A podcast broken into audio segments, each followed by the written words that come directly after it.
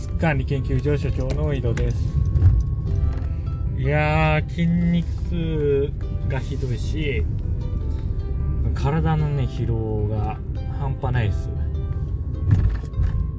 昨日おととい土日子供とずっと遊んでましてやっぱ土日連続で外で子供連れて遊ぶって結構体にきますね。だからちょっと今後は土日のどっちか外で遊んだらどっちかは家遊びうち遊びにするっていう、まあ、方向性でいこうかなっていうふうに考えてます。で土曜日は車に結構乗ったんですよね。多分片道1時間強だから多分往復で2時間半ぐらいは車乗ってたんですよ。でそのせ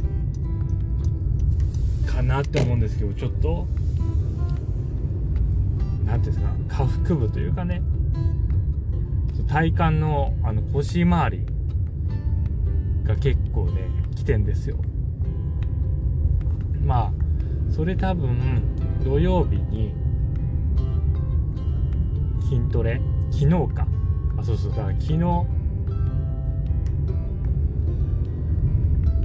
なんだ腰回りの筋トレっていうんですかね。あのまあ片足スクワットで。片足スクワットするときに曲げない方の足って前に伸ばしするんですよ。でまあ本当であれば前に伸ばしてやるんですけど私あの片足スクワットで曲げてる方の足に集中したいんで曲げない方の足前に伸ばした足のつま先を手で掴んで、ま、やってんですよね。でまあその姿勢だと伸ばしてる方の足側の腹筋も結構鍛えられましてその影響もあるのかなと思うんですけどね。でもまあいかんせんちょっとその腰回りが痛い。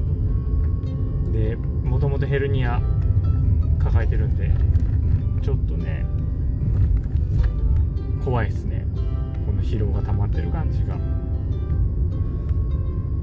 でまあそれは原因があってまず水泳ですよね。先週ちょっとタダで泳げるの嬉しくなっちゃって2日連続でね仕事終わった後泳いだんでそれの疲れがまずあるでしょうね。でそうバタフライやった時になんか腰グキってなったんでそれもあるかもしれない。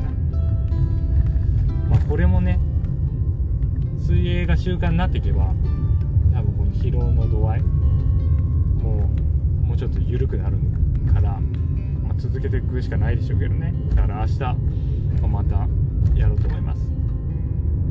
まあ、でも土曜日整体に行ったんですよ。で整体に行ったら今までで一番左右のバランスがいいって言われたんですよね。でそれ筋トレしてるおかげなのかもしれないっていうことを言われたんでまあでも筋トレ自体はねだからいい効果を上げてんじゃないかなと思いますね。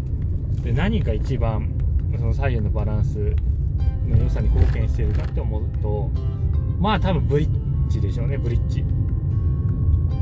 ブリッジ1分間朝と昼にやるっていうやつ。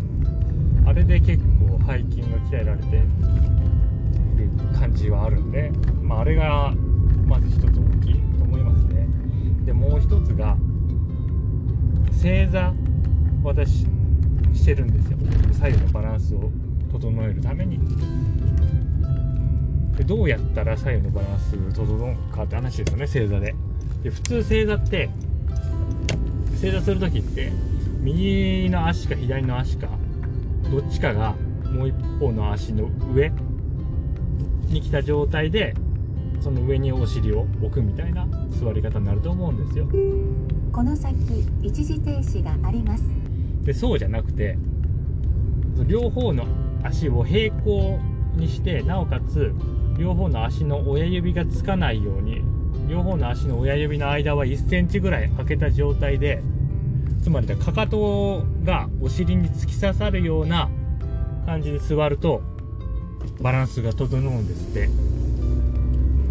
でそうするとそのかかとは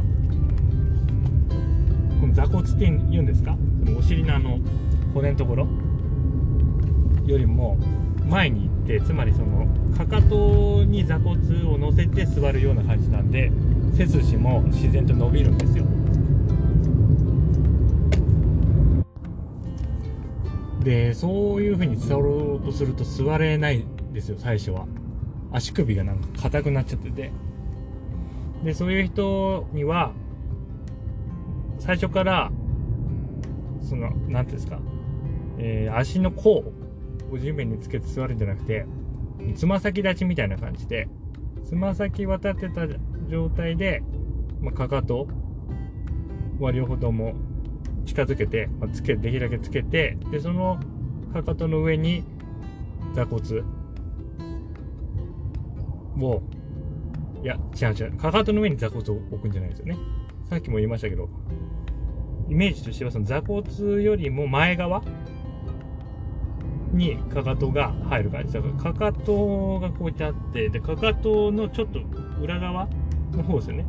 そっちに座骨がある感じ。で引っかかる感じっていうかな。かかとに座骨が引っかかる感じ。もしくは座骨にかかとが引っかかる感じで座るとね。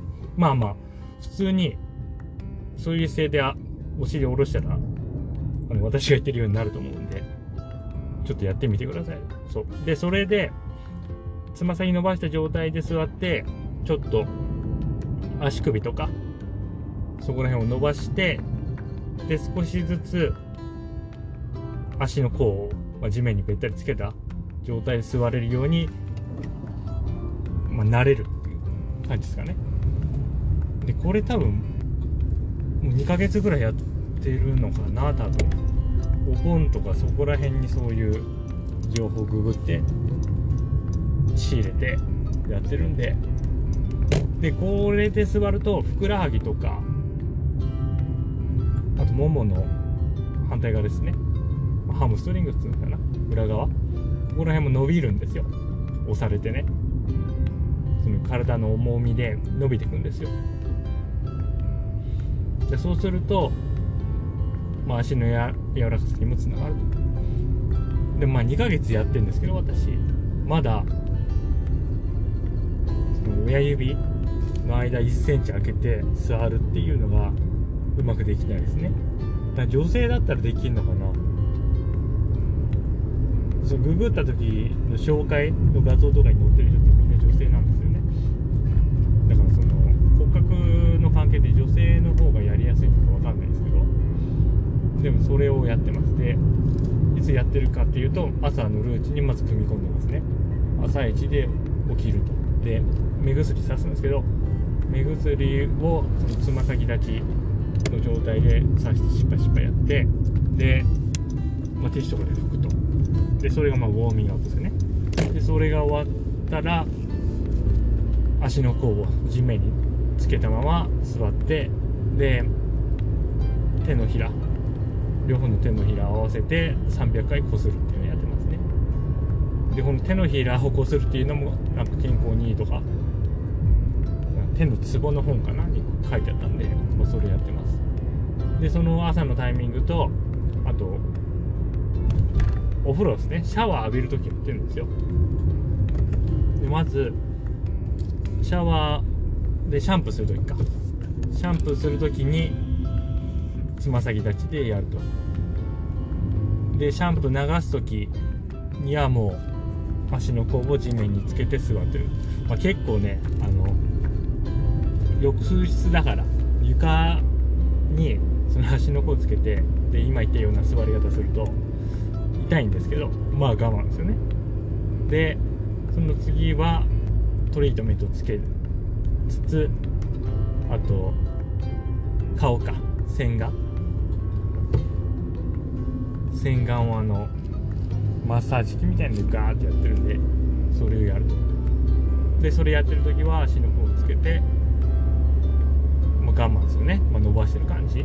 でそれが終わってそのトリートメントと洗顔石鹸流す時はあそうそうこれまた別の話なんですけど今度は、まあ、普通にしゃがしゃが普通にしゃがんで足の感覚？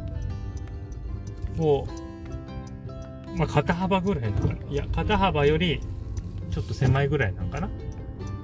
の状態でで膝をちゃんと水平にしてしゃがむと、まあ、これもまたいいんです。ってこれもももの裏側ハムストリングとこのふくらはぎのまた別の部分かな？が伸びるんですよ。でなんで伸びるかっていうとこれは同じく自重でですね。重さがかかるから筋が伸びるんですって。なんか魔法のストレッチとかなんかそんな名前で PR されてたかな。で実際に伸びるんですよ。結構、まあ、今最初やった時はその実際あの伸びを結構感じたんですけどあなんか伸びてる感じだ今は多分もう結構伸びてきたからそれやってもあんまり伸びるような感じないですよね。でも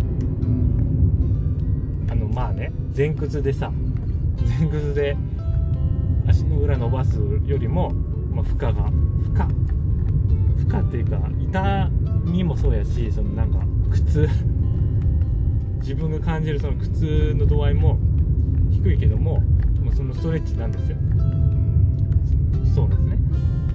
でそれ聞いたからそれもやってますね。トリートメントと洗顔フォームを落とす時に。でそうするとまあマルチタスクですよね。